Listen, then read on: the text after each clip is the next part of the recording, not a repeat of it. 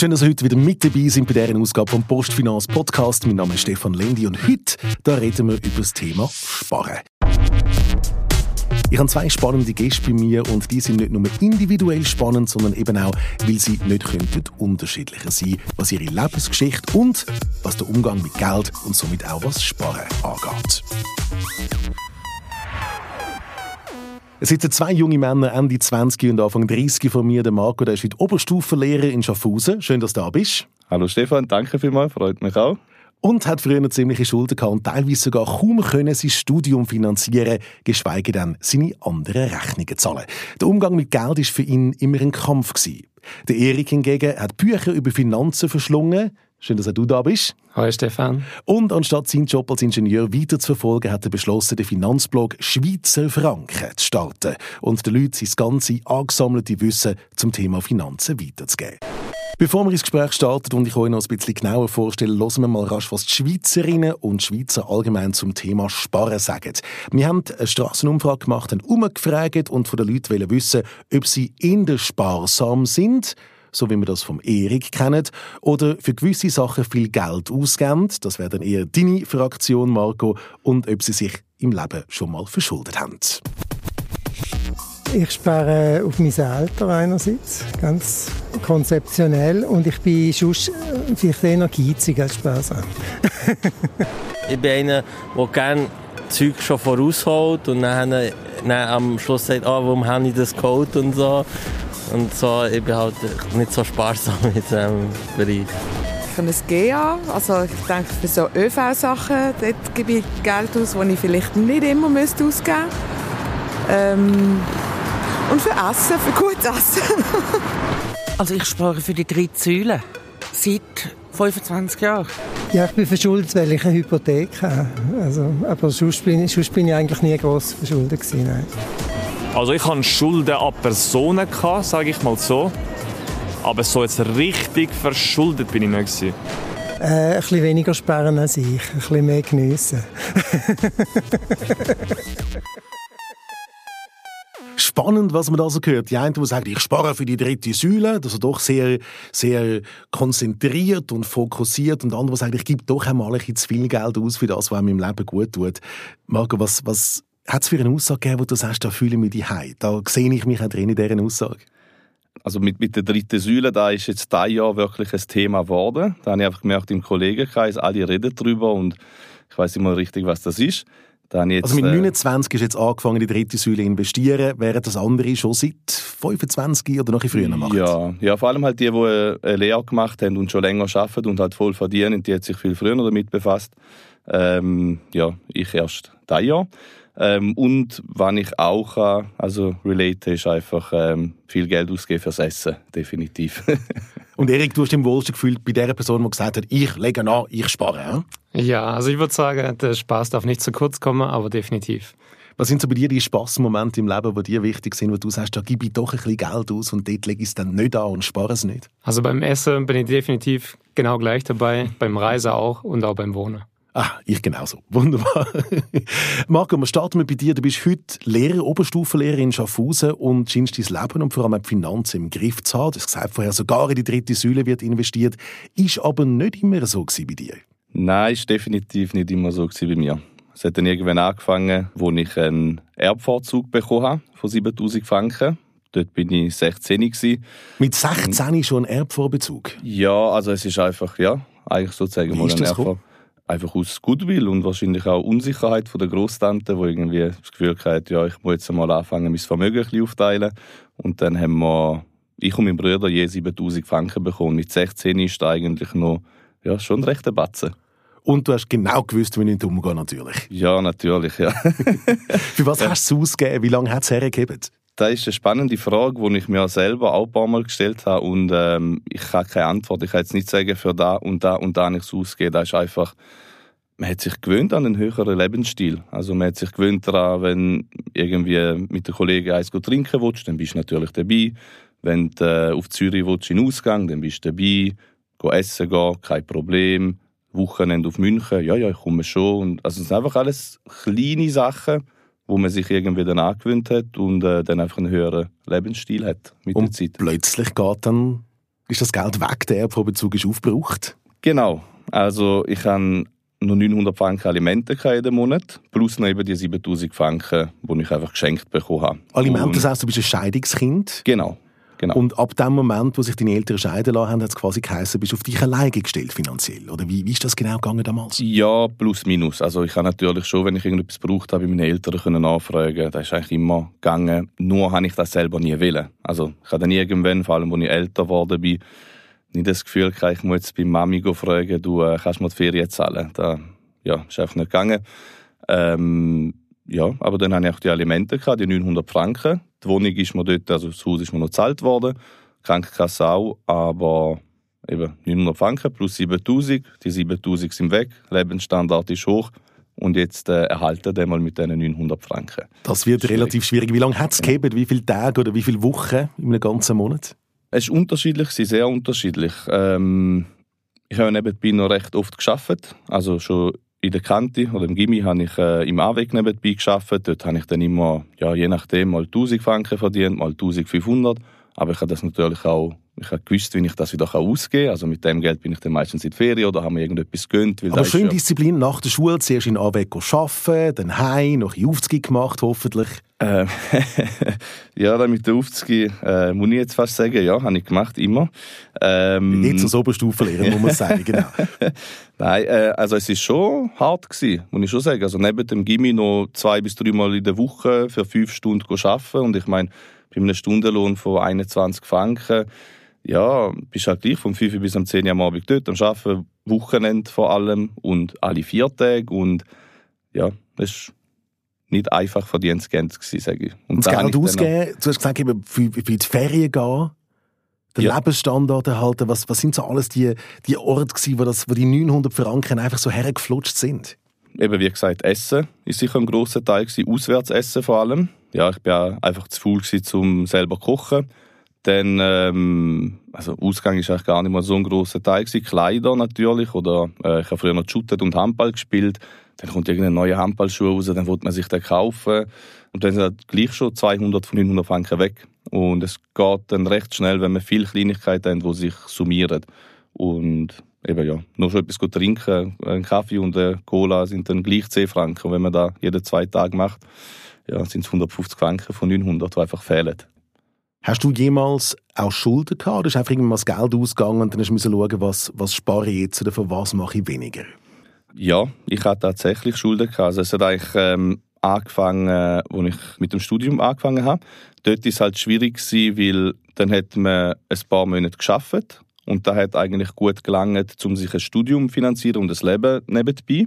Und ähm, vor allem eben, als ich dann da auf Zürich gekommen bin, da, da ist dann auch alles teurer geworden. Also eben äh, der Zug, den man zahlen musste ähm, nach der Uni etwas gut trinken, da bleiben, essen, ausgehen. Also, das sind einfach Sachen, die in Zürich dann gleich teurer sind wie in Schaffhausen oder wo man einfach mehr macht. Und dann ist es halt so gewesen, wo ich dann in der Credit Suisse gearbeitet habe, habe ich dann äh, während dem Semester gearbeitet und dann einen Monat vor der Prüfungen habe ich gesagt, hey, jetzt muss ich lernen, einen Monat. Und der Monat ist eigentlich immer zurückgekommen, irgendwann, weil das war der Monat, wo nichts reingekommen ist und Geld ist trotzdem rausgekommen. Und also obwohl du auf der Bank geschafft hast, allzu viel hast du nicht auf die Seite gelegt oder Nein. gelernt für uns auf die Seite legen, trotz einem Bankerjob? Ja, das Problem war, also es war ein Studentenjob und wir haben dort äh, vier bis sechs Stunden am Tag können arbeiten, also einfach bis der Filter von Zahlungen abgearbeitet worden ist und eben je nachdem hat man im Monat 1500 bis 2000 Franken verdient und ja, das ist dann eigentlich auch relativ schnell weg gewesen aber nicht vorausplant, dass er dann plötzlich mal ein Monat kommt, wo man nicht arbeiten kann, weil Prüfungen anstehen. Nicht daran gedacht damals? Nein, also das Ding ist, ich denke, alle, die neben dem Studium geschafft haben, kennen die Doppelbelastung. Und vor allem, wo, ich sage mal, nicht ein finanzielles Polster irgendwo noch haben, sondern wo einfach, du musst. Du musst Uni irgendwie bestehen, du musst die Prüfungen bestehen und du musst Geld verdienen. Und dann macht man sich irgendwie, also man lebt von Tag zu Tag oder von Monat zu Monat. Und ich habe jetzt nicht groß vorausgeplant, hey, äh, im Mai muss ich dann lernen und jetzt muss ich ein bisschen auf die Seite legen für das. Und was man auch noch muss sagen ist, wenn man dann mal durch ist mit den Prüfungen, dann wird man sich schon mal etwas gönnen. Und dann geht man halt mal in die Ferien und dann sagt man auch, komm, jetzt schaue ich mal ein bisschen weniger. Und das ist halt so ein Teufelskreis, der sich ähm, ja, Semester für Semester wiederholt hat. Wie hast du die Ferien können leisten? Weil es ist zuerst der Mai gekommen, der Prüfungsmonat, wo kein Geld reingekommen ist, und dann die Ferien. Wie hast du das finanziert? Mit Kreditkarten, ganz am Anfang. Mit Kreditkarten. Also ich habe bei der Credit Suisse eine Kreditkarte gehabt, wo die Limite 2000 Franken war, bei der UBS und auch bei der American Express. Also drei Kreditkarten, das heißt 6000 Franken auf Pump. Genau. Aber Ähm, Kreditkarte, das ist ein Kredit, den du irgendwann musst zurückzahlen musst. Irgendwann kommt eine Rechnung. Irgendwann kommt eine Rechnung. Oder ich zahle einfach monatlich 100 Franken, 150 Zinsen und ja, es stresst mich niemand. So das Geld niemand Die. Zinsen sind immens hoch in dem Moment. he? Für Kreditkartenschulden, wenn du die nicht abzahlst. Ja, aber gefühlt ist es mir viel wichtiger gewesen, dass ich jetzt eben, äh, das war zum Beispiel 2017, gewesen, hatte ich gerade eine strenge Prüfungsphase, gehabt, wo es echt darauf angekommen ist. Ich habe dann zum Glück alles bestanden. Und dann habe ich einfach nur die Ferien. Dann bin ich äh, mit 0 Franken auf dem Konto und auch 0 auf der Kreditkarte, also ich war auf 0 gewesen, bin ich drei Wochen auf Kolumbien.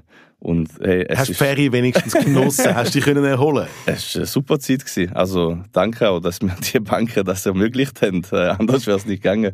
Aber nachher Aber- kommst du retour und dann sind die Rechnungen da, dann sind die immens hohen Zinsen da.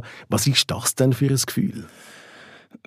Es ist kein schönes Gefühl, auf jeden Fall nicht. Geniert man sich da? Hat man da, hat man da gewisse Ängste auch, was, was mit einem könnte passieren? Ähm, genieren, nein, weil vor wem? Da weiß ja niemand. Also die Bank, die, das ist ja ein bisschen unpersönlich, das ist mir ja gleich, was die dort denken. Ähm, da ist halt der Unterschied von Schulden bei einer Bank oder eben Kreditkarte oder persönliche Schulden. Ich glaube, da sind dann, da komme ich sonst nachher noch drauf zu sprechen. Ja, und was das für ein Gefühl ist, es ist äh, logisch nicht schön, wenn man weiß, man hat Schulden und man muss irgendwann Geld zurückzahlen. Aber dass man irgendwie Angst hat in der Schweiz, da muss eben schon weit kommen, weil ich weiß ja ganz genau, im Notfall, ich werde nicht am nächsten Tag, wenn ich kein Geld habe, Hunger haben. Dann gehe ich zu meinen Kollegen und sage, hey, kannst du mir 200 Franken pumpen? Und dann geht das. Oder ich habe halt auch keine Kinder oder so, die ich muss ernähren muss, dass ich sage, okay, äh, jetzt ist es real, jetzt leide ich drunter. ist einfach, ja, scheiße, ich muss jetzt Zinsen zahlen, ich verliere noch mehr Geld, aber Ganz tief fallen kann man nicht in dem Moment. nein, in dem Moment nicht, nein. Was hätte dir geholfen, um nicht in diese Lage zu kommen? Was hätte dir im Vorfeld geholfen? Was hätte, was hätte dir auch während geholfen? Also mir hätte es sicher geholfen, wenn ich äh, die 7000 Franken nicht einfach so bekommen hätte und gesagt hätte, schau da, äh, mach damit, was du willst, sozusagen. Da hätte mir sicher geholfen. Mir hätte es sicher geholfen, wenn man das mal in der Schule thematisiert hat. Es ist halt etwas anderes, wenn man irgendwie mit Gleichalten auch darüber redet in der Schule, wie wenn die Eltern einfach sagen, schau, dass nicht zu viel Geld ausgibst, geh nicht in den Ausgang, mach nicht das. Irgendwann mit 16, 17, 18 hat man das auch gehört und dann sagt man einfach, ja, ja, ich weiß es ja besser. Aber das mal wirklich ernsthaft besprechen und thematisieren, das hat bei uns nie stattgefunden. Nie. Und Machst du das heute mit deinen Schülerinnen und Schülern? Sind das Themen, die du ansprichst, wo du auch aus deinem eigenen Leben erzählst, was bei dir passiert ist, was dort schiefgelaufen ist, was, was hätte können besser laufen Ja, also ich mache das eigentlich so oft wie möglich. Also jetzt die Schulden habe ich jetzt mal aufgehoben bis Ende dritte Oberstufe, wenn sie dann anfangen mit der Lehrstelle, weil dann einfach ein Thema mehr, also ja, Gut, jetzt hörst du den präsenter ist. Podcast, dann wissen sie es zumindest schon mal von dir und dann kannst du darauf aufbauen. Aber es ich ist- has, also ich has schon erzählt, einfach wo wir zum Beispiel äh, Thema kein Minuszahlen, wenn wo ich da eingeführt habe, dann habe ich ihnen meine Auszüge gezeigt und gezeigt, was Minuszahlen sind und wie das durch ab kann gehen. Und jetzt, wenn du bei minus 5000 bist und rechnest plus 6000, wo landest dann und ähm, sie haben es ziemlich gut begriffen. Also Ja, ist ein, ist ein guter Grund zum Lernen, auch mit Minus- und mit negativen Zahlen rechnen. Genau. Genau. Realitätsnähe unterrichten. Wie bist du damals rausgekommen wieder aus dem Schlamassel, wo du drin? Bist aus diesen Kreditkartenschulden, wo die Firmen, Kreditkartenfirmen, Banken dir gesagt haben, wir geben dir all das Geld, ohne genau nachzufragen, ob du dir das überhaupt kannst leisten ob du das kannst zurückzahlen Was war der Weg raus? gewesen? Also solange ich nur die Schulden hatte bei der Bank, ist für mich noch nicht irgendwie ein Ziel gewesen oder irgendwie mega dringend gewesen, um das abbauen. Da Bedürfnis habe ich irgendwie nicht. Ich habe einfach gedacht, ja, ist okay, jetzt fein, ich zahle jetzt einfach die Zinsen und fertig. Es hat dann angefangen, wirklich mich zu beschäftigen, wo ich dann bei meiner Freundin mich verschuldet habe. Es hat mir irgendwie 4'500 Franken ausgelehnt für äh, Studiengebühren für Ferien, ähm, sonstige Sachen, also wenn Militärrechnungen gekommen sind oder so. Und dort ist dann einfach mal ja, so unangenehm geworden, weil du hast gleich bei der Freundin Schulden und dann auch noch bei Kollegen. Also ein guter Kollege hat mir 2000 Franken ausgelehnt und ich habe mit ihm zusammen geshootet und für mich ist das halt schon so ein bisschen, ja, ja man, man hat sich irgendwo durch ein bisschen geschämt auch mit der Zeit, vor allem nach einem halben Jahr, du hast die Schulden immer noch, gehst ins Training, hast eine neue Fußballschuhe und du siehst, er schaut dann an und du weißt ganz genau, er denkt sich, hey, aber der hat doch bei mir 2000 Franken Schulden, wieso kauft er sich jetzt einen Schuh für 250? So kleine Sachen, da ist da, wo, wo ich dann persönlich gemerkt habe, hey, das ist mir unangenehm, das, so wollte ich nicht mehr leben. Und das ist einfach irgendwie auch, ja, unfair gegenüber der Kollegen und der Freundin. Das war das Persönliche. Das Zweite war, wo ich mich auch wollte, ähm, anmelden für das Modul, für die Uni. Und dann äh, habe ich mich eingeloggt, äh, habe ein System rein und dann hat es geheißen, hey, zahl zuerst deine Studiengebühren und dann schauen wir weiter. Und dann habe ich mich nicht für Prüfungen anmelden Und dort habe ich dann gemerkt, okay, äh, Marco, jetzt, jetzt musst du, glaube ich, ein bisschen schauen, was du machst. Und dann ähm, ja, habe ich so angefangen, einen Finanzplan erstellen und ja, da ist so ein bisschen die Motivation gewesen, also das Messer war am Hals gewesen, zum müssen aus diesen Schulden rauskommen. Und aus der Schule rauskommen, du, du, du hast ja gesagt, es ist ein Druck von außen einerseits, was es braucht hat, eben gewisse Sachen plötzlich nicht mehr können, nicht mehr dürfen machen, nicht dürfen studieren, außer du zahlst die Studiengebühren. Und doch auch die Leute müssen in die Augen schauen, wo Menschen sind, die dir wichtig sind. Kollegen, wo du Rechenschaft schuldig bist, warum habe ich jetzt wieder neue Schuhe und dir das Geld nicht zurückzahlt und bei der Freundin. Also dort doch mhm. auch eine gewisse, eine gewisse Scham und ein Druck, ja, ja. Ich, du also, selber auch gemacht hast dann. Ja, ja, und vor allem, da ist jeden Tag da der Druck. Da ist halt da einfach, wo man ein bisschen unterschätzt. Wenn man irgendwie jemanden hört, der Schulden hat, in dem Moment befasst man sich damit oder denkt, ja, oh, armer Typ, der hat Schulden. Aber das Ding ist, das ist jeden Tag, das ist real. Man lebt jeden Tag damit. Wenn man ins Bett geht, man denkt daran, das ist, man ist verschuldet. Man denkt jeden Tag. Und eben bei so kleinen Sachen denkt man immer daran. Wenn ich irgendwo raus bin, wo ich verschuldet war, es war immer nur eine Frage vom Geld. Hey, komme ich mit oder mm, soll ich mir ein Bier nehmen oder einen Drink? Also, äh, das, das, sind einfach Sachen, wo man ständig konfrontiert ist. Also es nimmt dich menschlich und emotional dann, dann, dann richtig auch ein? Ja, sehr, sehr. Also irgendwann habe ich mich dann auch sozial ähm, recht zurückgezogen. Beziehungsweise ich, ich bin nicht mehr rausgegangen, weil ich habe mir gesagt, hey, ich, ich kann mir das nicht mehr erlauben, um noch weiter Geld auszugeben. Ich muss mich einschränken. Ja, und dann, wo ich, wo ich gesagt habe, jetzt gibt es einen Cut, also es war vielleicht ein extrem, gewesen, aber der hat es auch gebraucht, dort habe ich einfach gesagt, jetzt gebe ich kein Geld mehr aus. Für nichts. Nur da, was absolut notwendig ist. Und das heisst, ich habe jeden Abend vorgekocht für den nächsten Tag und habe das Essen mit ins Büro genommen. Und ich bin nie auswärts essen. Ich bin auch nie nach dem Arbeiten, hey, kommst du noch eins trinken?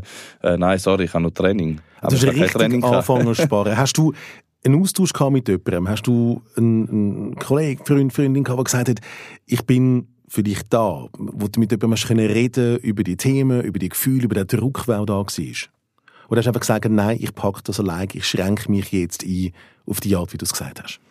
Ich habe schon auch geredet mit ein paar Leuten. Das habe ich definitiv auch gemacht. Das Problem ist nur, dass, dass man nicht, also es versteht einem niemand, der selber nicht hat. Das ist halt Fakt. Also wenn jemand noch nie verschuldet war, der kann dir schon sagen, ja, versuch's mal so und so, aber er kann dir irgendwie, du kannst das Gefühl nicht mit ihm teilen. Und so etwas habe ich nicht gehabt, wo ich auch wirklich können, ja, das Gefühl teilen und schlussendlich, klar, es hat mich unterstützt. Also ich bin auch dankbar für all die Gespräche, die ich hatte.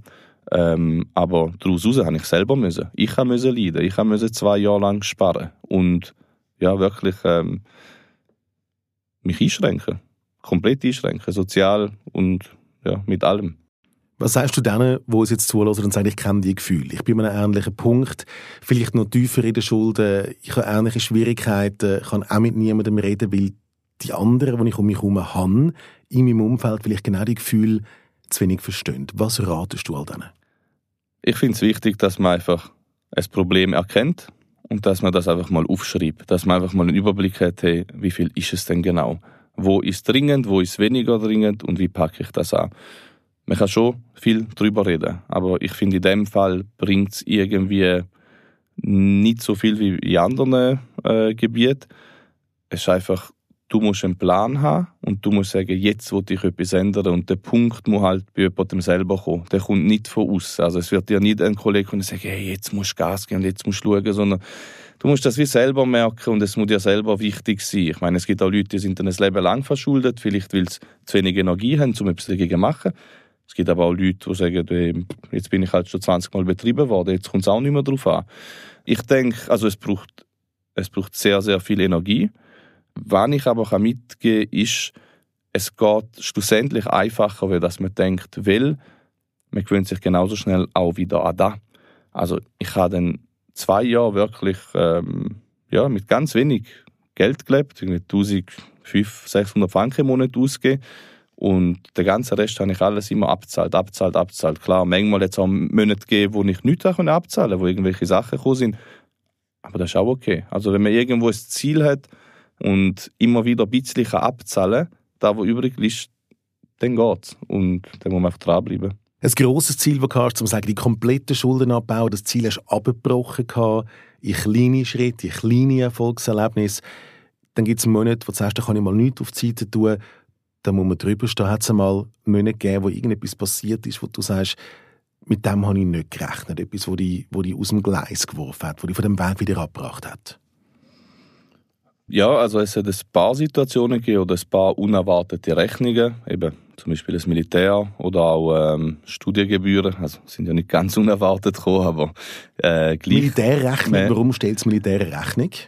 Ähm, weil ich nicht im Militär bin und dann muss ich halt zahlen dafür. Und dann musst du zahlen, die Rechnungen sind dann entsprechend überraschend gekommen und haben die genau, zurückgeworfen, auch beim Sparen, okay? Genau, die haben mich mhm. zugeworfen. Und dann hat es halt auch einfach Situationen gegeben, wo ich ähm, ja, noch an der Uni war, echt wirklich aufs Geld geschaut habe, radikal gespart habe, wirklich jeden Tag vorgekocht, nie rausgegangen. Wenn die Leute wollen, ob sie mir machen, sind sie zu mir gekommen. Und dann bin ich mal auf Zürich gefahren, ähm, in Uni-Fußball Dann äh, wollte ich heimgehen, bin irgendwie aus Versehen über Rot gefahren. Also ich, ich bin in der falschen Spur uh, drin. Yep. Dann bin ich über Rot gefahren und dann hat es mich geblitzt. Und in dem Moment ist einfach, also ich war mega leer. Gewesen. Ich habe gedacht, 250 Franken. 250 Franken mit dem Geld, du du hättest auswärts essen, du hättest da machen. Du und in dem Moment, das war so schwierig für mich. Ich bin dort drüber, es hat mich geblitzt und dann habe ich angefangen zu brüllen im Auto. Ich bin so hässig und so ja, einfach aufgelöst, weil man schafft mega hart irgendwie auf da hin und leidet mega und verzichtet auf alles. Und dann wegen so einem Blödsinn kommt eine Rechnung von 250 Franken. Da dazu muss ich aber sagen, danke auch an die Kantonspolizei Zürich, die Rechnung ist nie gekommen und ich weiß bis heute nicht wieso. Gut, da hat irgendwo irgendjemand auf dich aufgepasst und äh, deinen dein langen Weg gesehen, wo du gegangen bist. Aber ich glaube, das ist, das ist genau das, so ein Rückschlag kann einmal wieder komplett aus dem Gleis werfen. Du hast gesagt, du bist hässlich nicht aufs Rotlicht, sondern auf dich selber. Ja, ja, bin ich gewesen, auf mich selber, sicher. Ich denke, das kann ja nicht sein, dass ich da falsche Spur fahre und einfach über Rot fahre. Also, es ist ja wirklich äh, äh, unaufmerksam. Und dass wirklich so etwas ähm, dann wieder so draus geht, da macht schon sehr weh. Also es sind echt kleine Sachen, wo andere über Rot fahren und denken, ja, 250 Franken, aber in dem Moment ist es einfach, als wäre Welt zusammenbrechen.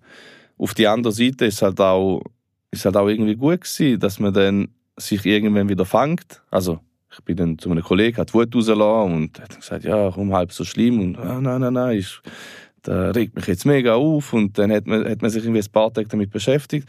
Aber dann ist es auch wieder gut. Und dann fängt man wieder an, hat wieder Energie und dann ähm, ja, geht es eben weiter. Und also man lernt auch wieder, wieder aufstehen, weiterzumachen auf dem Weg zum Ziel Schritt für Schritt. Ja, ja, also es ist, es ist ein mega langer Weg. Und ich meine, bei mir sind es jetzt nicht riesen Beträge Das sind insgesamt etwa 15.000, 16.000 Aber auch da ist schon ein langer Weg gewesen. Zwei Jahre lang wirklich jeden Tag kämpfen. Und man geht vielmal um. Wirklich vielmal. Nicht nur, wenn man Bussen zahlen oder so, sondern es ist auch jedes Mal, wenn man gefragt wird, hey, was machst du morgen Abend? Kommst du auch mit ins Kino?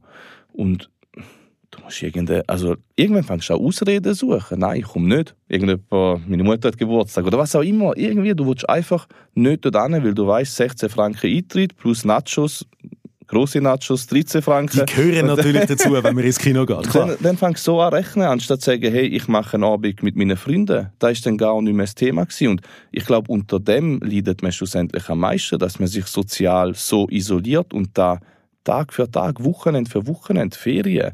Willst du mit in die Ferien? Mm, Nein, dort bin ich schon mal gewesen. So, äh, Der Sozialdruck ist entsprechend das ist angestiegen, sehr, sehr hoch, ja. aber du bist nachher dem Ziel, die Schulden abzubauen, Schritt für Schritt näher gekommen mit entsprechenden Erfolgserlebnis und irgendwann ist der Punkt gekommen, wo du dich dem, dem Break-Even, dem Nullpunkt genähert hast. Wie ist das damals gewesen?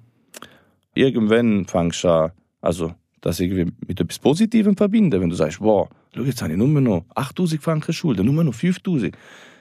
Der Moment, wo ich auf Null gekommen bin, da, das war so eine Befreiung. gewesen. Da kannst du, ich glaube, da kann man auch nicht vergleichen, wenn mir jetzt jemand eine Million auf den Tisch legen. Ich hätte nicht das Gefühl, wie wo ich dort hatte, wo ich aus eigener Kraft geschafft habe, ich bin jetzt wieder auf Null. Und eben, ich glaube, es ist auch etwas, wo man in sich selber in- investiert. Es geht dann irgendwann gar nicht mehr ums Finanzielle, sondern einfach, ich habe gelitten, ich habe das wählen, ich habe es durchgezogen und jetzt bin ich da. Und wenn man das geschafft hat, hey, jetzt, wo ich meine ersten 10.000 Franken auf der Seite hatte, das war für mich wie eine Million. Gewesen. Ich habe mich so gefreut. Ich habe das all meinen Kollegen gezeigt und meiner Freundin und ich bin so stolz. Gewesen. Aber nicht sofort wieder rausgehen. Du hast ein paar, nicht, nicht ein paar, ein paar Basketballschuhe gekauft oder irgendetwas.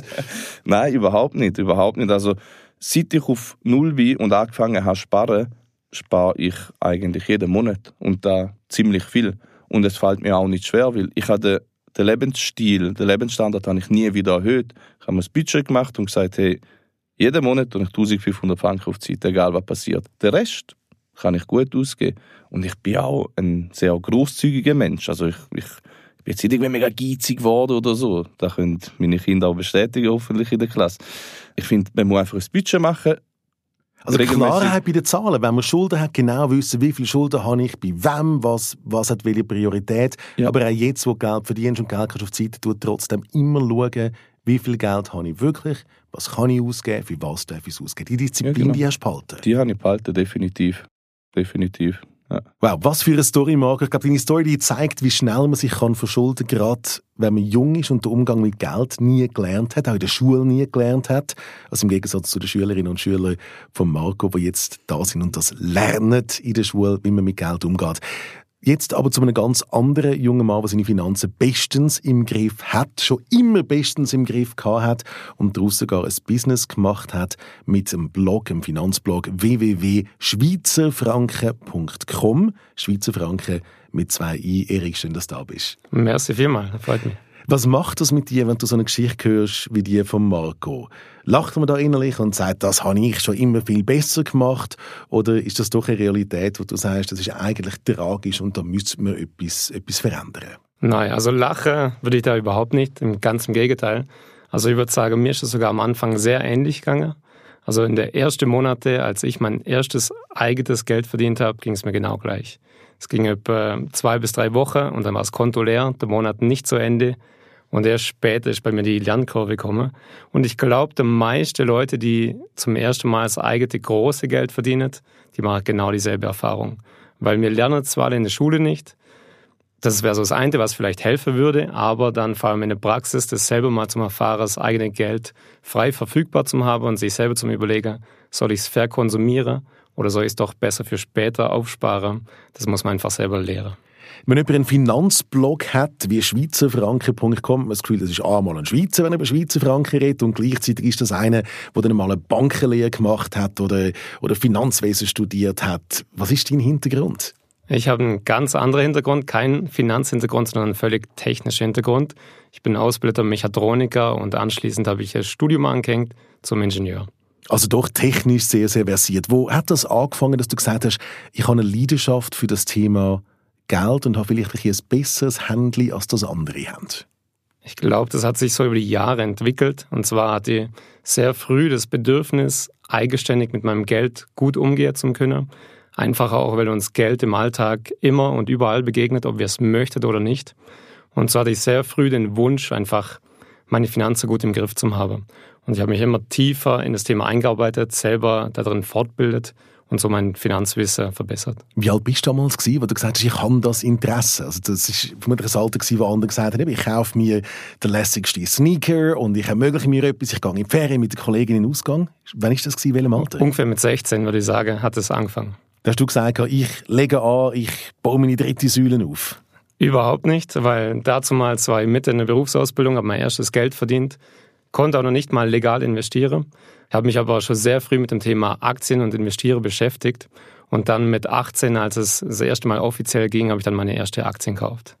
Das heißt, du bist in einer Buchhandlung, in einer Bibliothek und hast gesagt, jetzt kaufe ich mir ein Buch zum Thema Investieren, dass ich genau verstehe, wie die verschiedenen Finanzvehikel funktionieren. So ein Buch habe ich tatsächlich noch daheim im Regal stehen und es wurde, glaube ich, insgesamt zwei bis dreimal geöffnet. Das hat mir nämlich genau gar nichts beigebracht, weil es wirklich nur für Finanzmathematiker geschrieben wurde und überhaupt kein Praxiswissen drin Also für hat. dich zu wenig verständlich. Man hat die gar nicht, du müssen jemanden haben, der sagt, ich nehme dich an der Hand, ich erkläre dir jetzt einmal, was es da alles gibt, in was man kann investieren kann, was die Risiken sind, wie das funktioniert. Und genau das habe ich im Internet dann schlussendlich gefunden, das heißt auf YouTube und auf Blogs. Ein guter Blog, den kannst du empfehlen, ist sicher schweizerfranken.com. Was gibt es auf dem Blog alles? An wer richtest du dich und was bringst du den Leuten bei, wo man eben in den Finanzbüchern oder auf dem einen oder anderen YouTube-Kanal nicht zu wenig oder vielleicht zu wenig qualifiziert findet? Das Wissen auf dem Blog ist ganz gezielt nur an Bürger oder Leser aus der Schweiz gerichtet. Das heißt, ähm, wenn jemand aus dem Nachbarland mitliest, für die ist es nur zum Teil relevant. Wenn man aber jung ist, in der Schweiz wohnt und sich selbst mit der eigenen Finanzen beschäftigen möchte, Investments, Vorsorge, Steuern, dann gibt es auf dem Blog sehr viel praxistaugliches Wissen. Im Internet informieren, über was konkret muss man sich wie informieren, wenn man jetzt noch wenig Erfahrung hat mit Investieren? Also ich glaube, zuerst würde ich damit anfangen, einen gewissen Notgroschen aufzubauen. Das heißt, eine eiserne Reserve auf der Seite zu haben, die ich auch in schlechte Zeiten nicht anfassen muss, sodass ich langfristig investieren kann. Das war so mein erster Tipp, bevor man das erste Geld in Aktien schießt. Wenn es von Marco gehört, wenn man Schulden hat, zuerst einmal schauen, wem schulde ich überhaupt wie viel. Genauso geht es auch beim Sparen, sagst du, und zwar zuerst einmal schauen, was habe ich denn überhaupt und mit was kann ich investieren. Richtig. Zuerst mal eine Aufstellung zu machen, das Budget zu machen. Also egal, ob man Schulden hat oder nicht. Es macht sicher Sinn, erstmal Standortbestimmung zu machen und wirklich mal daheim aufzuräumen. Was ist auf meine Sparkonto? Was habe ich für Cash, wirklich Bargeld zu Hause liegen? Und vielleicht sogar schon eine Vorsorge parat. Also wirtschaftlich gesagt, die Aktiven. Was haben wir da noch an Geld da? Was ist um? Und gleichzeitig auch, was brauche ich dann im Notfall? Also sogenannte Notgroschen. Geld, das ich plötzlich muss zur Hand haben, wenn unvorhergesehene Ausgaben kommen. Also auch den Notgroschen festlegen und den auf einem Konto deponieren. Richtig. Und das unbedingt flüssig. Das heißt, der sollte nicht investiert sein, sondern jederzeit zugänglich, wenn ich ihn brauche. Also dann an den Bankomat können gehen oder an den Postomat gehen und sagen, jetzt hole ich das Geld, ziehe das Geld raus und kann es einsetzen für das, was ich brauche. Wenn ich über das raus noch mehr Geld habe, dann darf ich anfangen, als Investieren zu denken. Und zwar zuallererst wo? Ich würde sagen, in der Säule 3a hat man eine sehr gute Möglichkeit, zum das Geld anlegen, vermehren, langfristig zum Beispiel in Aktien zu investieren und sogar eine Steuer zum Sparen. Wenn du sagst, langfristig Säule 3a heisst, normalerweise bis zur Pensionierung schafft das Geld für einen mit klaren Zinsen. Das Risiko ist auch einigermaßen eingeschränkt und reguliert. Also allzu viel kann nicht schiefgehen. Genau, vor allem habe ich einen langen Anlagehorizont, außer ich hole es vorher raus, zum Beispiel fürs Wohneigentum, eine Selbstständigkeit oder beispielsweise bei dem Wegzug ins Ausland. Bei der Säule 3a ist fix definiert, wie viel Geld ich pro Jahr darf investieren in die Säule 3a. Wenn ich mehr Geld um habe und sage, da könnte man jetzt noch etwas anderes damit machen, was kommt nach der Säule 3a? Notgroschen, dann Säule 3a und dann. Und dann wäre sicherlich eine Anlage in Aktien langfristig gedacht sinnvoll, wenn man wirklich das Was Risiko... heißt langfristig in dem Ja. Moment? Ich würde sagen, plus zehn Jahre. Vorher würde ich nicht damit beginnen. Ganz einfach deswegen, weil die Aktien auch Zyklen durchläuft. Und wenn ich dann mein Geld brauche, wenn die Aktie oder die Börse gerade ungünstig steht, dann möchte ich nicht in der Situation sein, mein Geld rausziehen zu müssen. Also die Aktien sind volatil, das heißt, es geht rapid uhr und ab und wenn sie dann mal drinnen sind, dann muss ich den Schnuff haben, um zu sagen, jetzt warten wir noch ein paar Monate oder auch ein halbes Jahr. Oder ein Jahr oder zwei, Oder ein Jahr oder zwei Jahre, bis es dann so weit ist, bis man die Aktie wieder nutzen kann. Genau, richtig. So kann man das Risiko drastisch reduzieren und ich habe nie den Stress oder den Druck, dass ich jetzt plötzlich auf mein Geld zugreifen muss und es weniger wert ist, wie ich eigentlich reingesteckt habe. Du hast gesagt, dann kann man in Aktien investieren. Warum nicht in Obligationen, in ETFs und, und all die Geschichten, die es sonst noch gibt? Also wenn ich von Aktien spreche, dann spreche ich in der Regel von ETFs. ETFs sind im Grunde Fonds, also Körbe, wo mehrere Aktienunternehmer innerhalb von einem Korb für dich gebündelt sind. Das heißt, du als Privatinvestor kannst sehr simpel mit einem einzigen Investment in ganz viele Unternehmer weltweit oder zum Beispiel in der Schweiz investieren. Also du kaufst quasi kaufst einen Anteil von einem Korb, wo es verschiedene Aktien drin hat, anstatt dass du von jeder einzelnen Firma dann eine entsprechende Aktie kaufst. Richtig, wo du auch viel höhere Risiken eingehen würdest, wenn du die einzelnen Aktien kaufen würdest. Auf was muss man achten? Wie komme ich an so einen ETF her?